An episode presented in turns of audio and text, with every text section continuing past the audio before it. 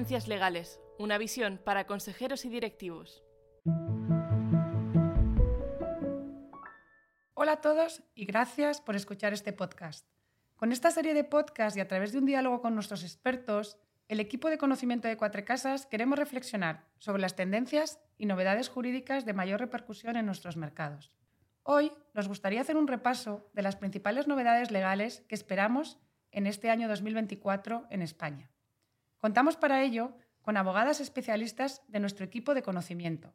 Coro Fernández Rañada, especialista en Gobierno Corporativo y Mercado de Valores, Ana Martínez Espinós, en Fiscalidad Corporativa, Jennifer Bell, en Derecho Laboral y María Siol, en Derecho Civil y Litigación. Coro, Ana, Jennifer y María, bienvenidas y muchas gracias por acompañarnos. Muchas gracias. Encantada. Un placer ido ya. Encantada de estar aquí con vosotras conversando. Este año esperamos novedades legales relevantes para las empresas españolas Creemos que es importante conocerlas, anticiparse y analizar su impacto. Si os parecería bien, empezaría porque cada una de vosotras me deis un titular de lo que para vosotras sería las grandes novedades legales en vuestra área de especialidad. Bueno, pues eh, desde mi punto de vista, eh, la digitalización y la sostenibilidad serán los dos grandes temas que afectarán de manera transversal a las empresas en el 24 eh, ambas tendrán impacto y traerán novedades en todas las áreas, eh, impulsadas fundamentalmente por la Unión Europea. Y si tuviera que elegir, eh, pues en digitalización destacaría el reglamento de la Unión Europea en, en, materia de inteligencia artificial, que está a punto de aprobarse, y las novedades respecto al uso de la tecnología blockchain en los mercados de valores. En el ámbito de la sostenibilidad, la puesta en marcha de la Directiva de Informes de Sostenibilidad la próxima aprobación eh, de la normativa europea de debida diligencia en la cadena de suministro y luego la tramitación de la propuesta de la ley de orgánica de paridad que ha suscitado inquietud entre las sociedades cotizadas y determinadas entidades de interés público eh, por los potenciales efectos que pudiera tener la composición, sobre todo de sus consejos de administración. En, en el ámbito tributario, el 2024 será un año clave para la fiscalidad de las grandes empresas y los grandes grupos, ya que entra en vigor el acuerdo internacional que asegura un gravamen efectivo del 15% en todas las jurisdicciones donde opere el grupo de sociedades. Además, el 2024 se recordará como el año en que el Tribunal Constitucional resolvió las cuestiones de inconstitucionalidad planteadas de una enorme trascendencia tributaria. Me refiero al fallo eh, que acabamos de conocer hace apenas una semana y que permitirá que muchas empresas y grupos fiscales recuperen parte del impuesto sobre sociedades que han pagado desde el año 2016. Pues en el ámbito de las relaciones laborales vamos a tener múltiples e importantes novedades durante 2024, que se suman en realidad a una gran cantidad de obligaciones que las empresas ya tienen que estar cumpliendo. Es difícil quedarse en un titular, la verdad. Eh, si me permitís, os pondré tres. Uno, la reducción de la jornada laboral máxima de 40 a 37,5 horas semanales en cómputo anual. Dos, la necesidad de gestionar el incremento de los costes salariales en un contexto de incertidumbre y de posible desaceleración económica. Y tres, la necesidad de adaptar tanto las políticas de contratación en las empresas como sus estrategias para afrontar los despidos que serán consecuencia de futuras modificaciones que el Gobierno pretende acometer durante este año. En materia litigiosa, la digitalización es para mí el gran titular. Uno de los reales decretos leyes de fin de año aprobó una serie de medidas de digitalización de nuestro sistema judicial que supondrán, por ejemplo, que se generalicen las vistas telemáticas y que las empresas deban estar preparadas para recibir el primer emplazamiento de manera electrónica. Por otra parte, el procedimiento testigo para acciones individuales de condiciones generales de contratación y la transposición de la directiva de acciones de representación, que se espera que se produzca pronto, son también cambios relevantes que las empresas deben conocer y para los que se deben preparar. Estos grandes titulares nos darían sin duda para varias horas, pero tenemos poco tiempo. Propongo por ello que nos centremos en algunos de ellos para entender mejor su contenido e impacto. Si os parece, empezaría por la sostenibilidad. Coro, nos has hablado de novedades en materia de transparencia y de debida diligencia en la cadena de suministro. ¿Podrías, por favor, explicarnos un poco más qué regulan estas normas y cómo afectarán a las empresas españolas? Bueno, muchas gracias, Idoya. Y yo creo que lo primero que hay que aclarar es el propósito de cada una de estas normas y el distinto punto de desarrollo en el que se encuentran. Eh, la directiva de los informes de sostenibilidad se aprobó en el 22 eh, y lo que busca es equiparar con el tiempo la divulgación de la información SG con la información financiera, permitiendo al público poder acceder a datos fiables y comparables. Con el tiempo lo que vamos a ver es que cada vez van a ser más las compañías que, que faciliten información SG y que esta información va a ser digital y homogénea, lo que va a hacer mucho más sencillo comparar el desempeño entre las distintas compañías. España tiene que incorporar esta directiva antes del 6 de julio y es muy importante que lo haga en plazo porque las empresas de mayor tamaño, incluidas las sociedades cotizadas, tendrán que presentar en el 25 su información de sostenibilidad del 24 conforme a esta nueva regulación. La otra directiva, la directiva sobre debida diligencia, se espera que se apruebe en los próximos meses, a principios, decíamos, primer semestre del 24, y lo que busca es establecer un estándar obligatorio de conducta empresarial para asegurar que las empresas cumplen con su deber de respetar los derechos humanos y el medio ambiente, tanto sus propias operaciones como las de sus filiales y su cadena de valor, su cadena de suministros. ¿no? Luego, una vez está aprobada esta directiva, lo que tendrá es que incorporarse a nuestro ordenamiento jurídico. Entonces, entendido el distinto momento temporal en el que se encuentran estas dos directivas y el propósito de cada una de ellas, lo que es esencial desde el punto de vista de, las empresas es que al diseñar su estrategia analicen estas dos normas conjuntamente ¿no? y sobre todo que entiendan que em, se trata de un trámite eh, que va mucho más allá de una actividad de due diligence, no, no solo son trámites engorrosos, que probablemente lo sean, eh, sino que lo que tienen es que eh, llevar a cabo una revisión de sus estrategias, políticos, procedimientos y en general de su gobierno corporativo para asegurarse de que realmente cumplen con estas dos normativas, porque resultan claves para cuestiones tan, tan relevantes como pueda ser la financiación de la empresa o la potencial responsabilidad de la sociedad y sus administradores. Luego, para los grupos multinacionales, es muy importante también que hagan un análisis de las implicaciones extraterritoriales de estas dos normas. Muchas gracias, Coro. Pasamos a las grandes novedades en materia fiscal. Ana, has mencionado entre los titulares el Acuerdo Internacional sobre la Tributación Global Mínima. ¿Podrías explicarnos qué significa esto, cuál es su contenido e impacto para las empresas españolas? Por supuesto, Idoya. En 2024, España tiene que incorporar la Directiva sobre Tributación Global Mínima, conocida como Pilar 2, que asegura un gravamen mínimo del 15% para los grandes grupos de empresas. El primer ejercicio afectado será 2024 y es una norma muy compleja, tanto desde un punto de vista técnico como de su gestión. Hace pocas semanas se dio a conocer el anteproyecto de ley que estábamos esperando. Con ese anteproyecto de ley ya hemos podido estudiar un texto normativo interno, al que, por cierto, hemos hecho observaciones desde el despacho. Las empresas deben anticiparse y conocer esta nueva normativa en profundidad y es probable que sea foco de grandes dudas, controversias en el medio y largo plazo. Muchas gracias, Ana. Háblanos ahora, por favor, del impacto del último pronunciamiento del Tribunal Constitucional para nuestras empresas, que también has mencionado entre los titulares.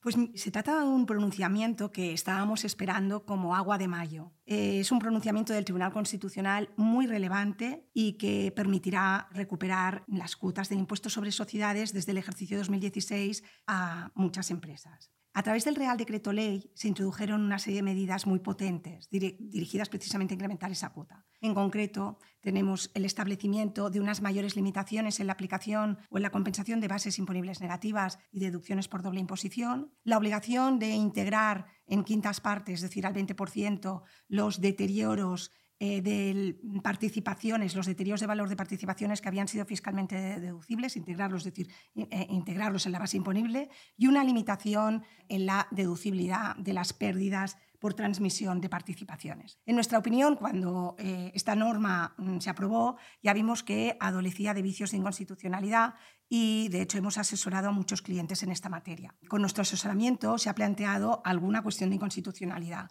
y ahora el Tribunal Constitucional acaba de declarar inconstitucional parte de la norma del Real Decreto Ley. En concreto, se ha declarado inconstitucional el tema de la mayor limitación de compensación de BINs, de mayor limitación de aplicación de deducciones por doble imposición y la reversión que decía automática de los deterioros que habían sido fiscalmente deducibles. Por tanto, el año 2024 empieza muy bien para muchas empresas y grupos fiscales, ya que podrán recuperar una parte elevada de sus cuotas satisfechas en concepto de impuestos sobre sociedades. Hay que tener en cuenta, sin embargo, que esta sentencia tiene efectos temporales limitados, lo que significa que habrá que estudiar bien las posibles vías que podrían tener aquellos que no hubieran impugnado sus autoliquidaciones. También son muy relevantes los efectos de la sentencia para muchos de los contribuyentes del impuesto sobre sociedades de cara a futuro. Por ejemplo, al primer pago fraccionado, al primer pago a cuenta del impuesto sobre sociedades que deberán liquidar en abril del 2024. Son, sin duda, muy buenas noticias.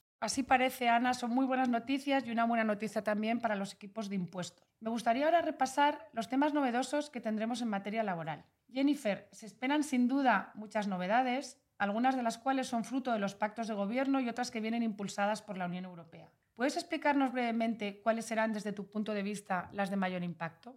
Pues sí, Doya, efectivamente, 2024 viene cargado de novedades laborales, tanto legislativas como judiciales. Primero, muchas empresas van a tener que hacer frente a un incremento de los costes salariales. Por un lado, debido al aumento del salario mínimo interprofesional en un 5% para 2024, que se situará en 1.134 euros mensuales en 14 pagas.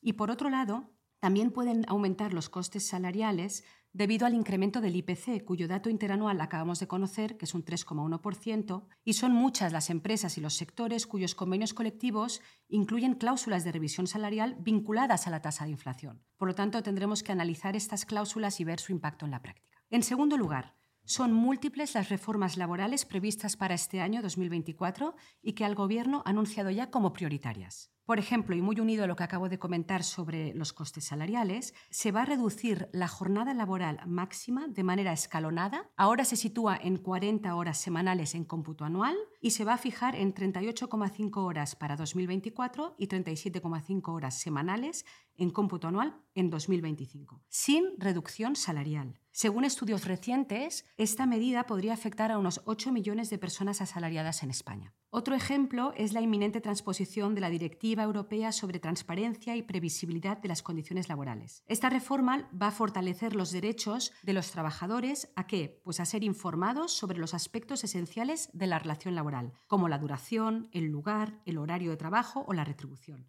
Además, esta reforma tiene previsto restringir el uso del contrato a tiempo parcial, revisará el registro de jornada y las horas complementarias y modificará el periodo de prueba. En tercer lugar, otro colectivo que va a ser centro de atención es el colectivo de los estudiantes en prácticas, porque debería promulgarse ahora en breve el Estatuto del Becario, que regulará las condiciones de las prácticas no laborales que realizan los estudiantes o titulados en las empresas, con el fin de garantizar su verdadero carácter formativo. Que, por cierto, desde el pasado 1 de enero de 2024, todos los estudiantes en prácticas tienen que estar dados de alta y cotizar a la seguridad social con independencia de que las prácticas sean gratuitas o remuneradas. Esto es muy importante.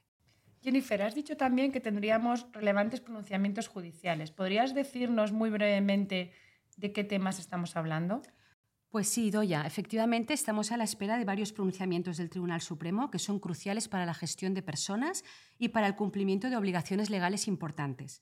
A modo de ejemplo, esperamos sentencias sobre la validez y registro de los planes de igualdad, sobre si hay que dar o no audiencia previa en la comunicación del despido individual, sobre las consecuencias del despido en caso de producirse durante una baja médica o cuando se alega algún caso de salud, y sobre la suficiencia o no de la indemnización por despido para garantizar una protección adecuada contra el despido injustificado en España. Muchas gracias, Jennifer. Está claro que los asesores en materia laboral no van a aburrirse este año con tantas novedades. Y sin duda será fundamental que las empresas estén bien informadas y asesoradas. Así es, ya. María, nos comentabas al principio que en 2024, desde tu punto de vista, va a ser esencial las medidas de digitalización en la Administración de Justicia y tienden a intentar mejorar la eficiencia de esta Administración. Hay un tema que a corto plazo entiendo que es muy relevante para todas las empresas, que es el emplazamiento electrónico. ¿Qué significa y cómo deben prepararse las empresas para este emplazamiento electrónico? Pues efectivamente, Ido ya. Em, hasta ahora, cuando las empresas recibían una demanda judicial, únicamente era válida la notificación en papel. Sin embargo, el Real Decreto 6-2023 ha introducido la posibilidad, o incluso casi la obligación, de que ese primer emplazamiento se realice de manera digital. Y ese emplazamiento se realizará tanto en la carpeta justicia como en la plataforma electrónica o en la dirección electrónica habilitada única de la compañía. En caso de que les llegue una notificación y no la abran, en el plazo de tres días se publicará en el tablón edictal judicial único y tendrá entonces plenos efectos para la empresa, de tal manera que eh, ya se tendrá la demanda por, por notificada. De esta manera, cuando la reforma entre en vigor, todas las empresas deberán estar preparadas para comprobar todas las notificaciones que les puedan llegar. Será interesante suscribirse también, eh, por supuesto, a los sistemas de alertas que ofrecen estas plataformas, aunque hay que tener en cuenta que la ausencia de alerta en ningún caso invalidará la notificación. ¿Y cuándo entrará en vigor esta reforma? Pues, Idoya, en realidad las reformas de digitalización ya han entrado en vigor, eh, pero este cambio en particular depende también de las reformas de la Ley de Enjuiciamiento Civil, que según el Real Decreto eh, entran en vigor el 20 de marzo de 2024. Sin embargo, hay que tener en cuenta que el Real Decreto Ley se está tramitando como proyecto de ley, por lo que podría haber algún cambio. Y para terminar, María, me gustaría que nos explicaras también algo que has comentado al principio, que son las novedades que tendremos en las llamadas acciones de representación. Pues eh, las acciones de representación eh, son lo que todos conocemos como acciones colectivas, ¿no? las, acciones de, consumidores. Se aprobó una directiva de acciones de representación que tiene como objetivo favorecer la interposición de este tipo de acciones y es previsible que su transposición, que ya va con retraso y se tenía que haber producido hace ya muchos meses, contemple modificaciones procesales muy relevantes que persigan precisamente este objetivo de facilitar estas acciones. Muchas gracias a todas por vuestro tiempo y por compartir con nosotros vuestra visión de lo que nos espera en 2024. Un placer.